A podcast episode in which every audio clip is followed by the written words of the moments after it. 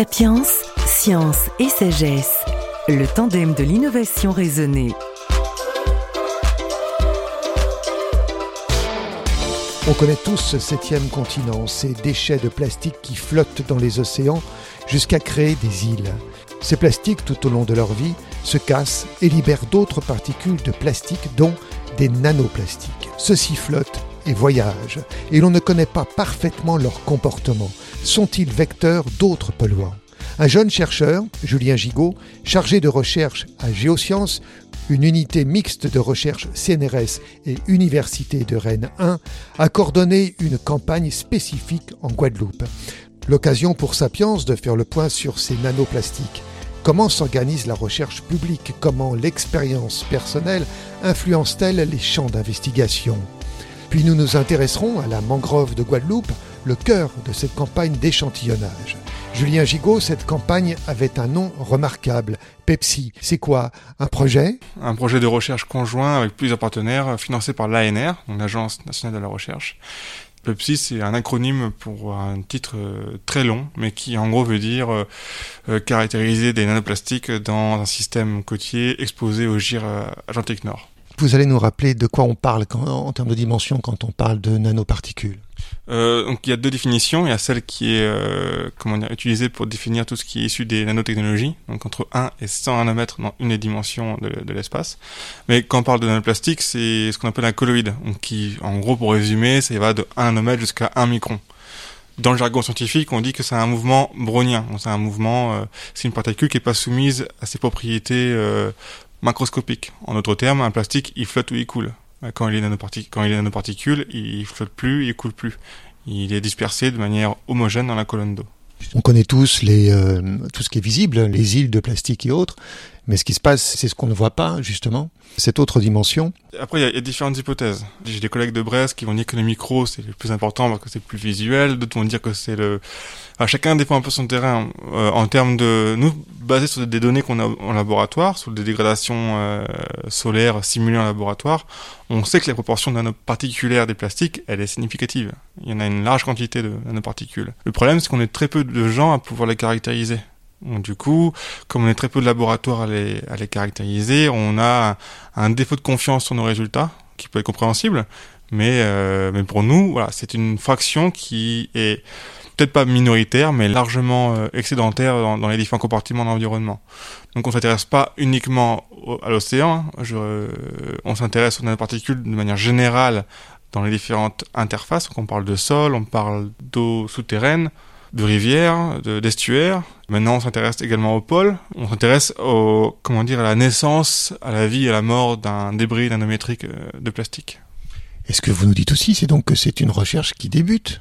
Enfin, on a commencé il y a euh, bah, le projet défi littoral dont j'expliquais, financé par la EMI du CNRS, a commencé en 2016. Donc euh, 2016, on a eu l'ANR qui a commencé en fin 2017. Là, on a des projets qui démarrent européens avec la Norvège. On a un projet financé par l'ADEME aussi sur les sols qui a commencé en 2019. Donc voilà, on, on commence juste, mais euh, comme c'est un projet qui est interdisciplinaire avec pas mal de partenaires euh, français et européens, ça avance plutôt vite. Hein. On est assez content parce qu'on a, on arrive à avoir des données euh, hyper complémentaires sur l'impact toxique des, des, plastiques, mais également sur la traçabilité des, des déchets nanométriques grâce aux métaux associés. Mais ouais, on commence à, on attaque le problème sur différents fronts, ce qui est assez nouveau d'un point de vue, je sais pas, recherche publique, parce qu'en général, on prend un problème, on l'attaque sous un angle particulier, et ensuite, on va attendre que ça soit fini pour attaquer le problème sous, un nouvel angle ou un nouvel euh, aspect. Là, on a choisi directement d'attaquer le problème sous les différents angles conjointement. Donc, euh, on avance chacun à notre rythme et on essaie de croiser, d'interpréter les résultats en en, en, symbiose avec les biologistes, avec les physiciens, les chimistes des polymères, les chimistes euh, analyticiens, les géochimistes. Et ça demande beaucoup, beaucoup d'efforts de coordination, mais, euh, mais on avance, j'estime on avance bien. Voilà, on avance euh, correctement sur la thématique. Et cette campagne que vous avez conduite, elle fait suite à deux autres campagnes qui ont déjà eu lieu dans l'estuaire de la Gironde et en Atlantique Nord. Quel est l'intérêt d'avoir fait ces trois campagnes? En fait, c'est des campagnes qui sont faites un peu par hasard. C'est pas des campagnes qui ont été qui ont été euh, au début en fait l'histoire de, des, nanoplastiques elle démarre sur mon balcon dans, mon appartement à Bordeaux en fait. Euh, j'étais jeune chercheur j'avais très peu de moyens pour fonctionner j'ai monté un réacteur solaire avec une, entreprise qui s'appelle Cordouan Technologies qui est à Bordeaux qui m'a mis à disposition de l'instrumentation pour euh, développer euh, la caractérisation des nanoparticules dans ce réacteur solaire. Et ça a commencé comme ça. Après, on est parti échantillonner là où on pouvait. Donc j'étais à Bordeaux, c'était estuaire, c'était euh, après c'était on a essayé, on, a collaboré avec Alexandra Terral de Toulouse qui a l'Angie Atlantique Nord qui a ramené de l'eau. Donc on a été chercher les particules nanométriques dans les, les, les, les eaux océaniques du GIR. Ensuite, on a décidé, bah là, on va essayer quand même un peu de structurer euh, les choses. Donc, on a été voir un système côtier exposé au GIR. Rappelez-nous le GIR. Le GIR, c'est une convergence des courants océaniques qui, qui permet d'accumuler euh, des espèces euh, macro micrométriques euh, à un endroit particulier des océans. Donc, il y en a un dans chaque océan. Donc, vous avez Atlantique Nord, Atlantique Sud, Pacifique Nord, qui est le plus grand. Hein. Euh, Pacifique Sud et, j'en passe. Mais il y a chaque euh, chaque océan, chaque euh, il y, a des convergences de courants qui qui amènent des, des une accumulation, un peu comme une chasse d'eau en fait. Et alors, cette campagne Pepsi vous a aussi emmené donc en Guadeloupe, et particulièrement dans la mangrove. Pourquoi? En fait, c'est mon côté physico-chimiste qui, qui parle. En fait, la, la, Guadeloupe, elle a deux particularités. La première, c'est que ça sa côte est, de, euh, est est exposée à ce qu'on appelle au vent, donc elle est exposée au Gir Atlantique Nord. Donc c'est une plage qui est très peu touristique, des très peu touristiques, mais dont les, cyclones et les conditions climatiques amènent des quantités considérables de plastique venant du Gir en fait. Voilà. Et en même temps, la Guadeloupe, de par son fonctionnement, euh, possède une des plus grandes décharges, euh, décharges à ciel ouvert de déchets. Et cette décharge, elle est en plein milieu de l'île et elle longe la mangrove. Donc en fait, on a deux systèmes. On a un système côtier qui est exposé au GIR, avec tous le, les problèmes liés justement à la dégradation des plastiques le long de leur euh, cycle de vie. Et on a une source de déchets hyper jeune, hyper euh, fraîche, qui, va impacter directement un système côtier qui est hyper fragile. Qu'une mangrove, en fait, c'est un système qui est composé d'une interface thermique, interface biologique, interface euh, physico-chimique. Vous avez un gradient de sel qui est hyper important. En gros, vous avez un estuaire vous avez un estuaire qui est ramené sur un, une échelle de taille hyper réduite et sur lequel vous avez des phénomènes d'interactions euh, biologiques hyper fortes, des arbres, des espèces euh, d'eau douce, des espèces d'eau salée, des espèces euh, aériennes. Vous avez l'homme qui, qui, qui en dépend fortement pour vivre.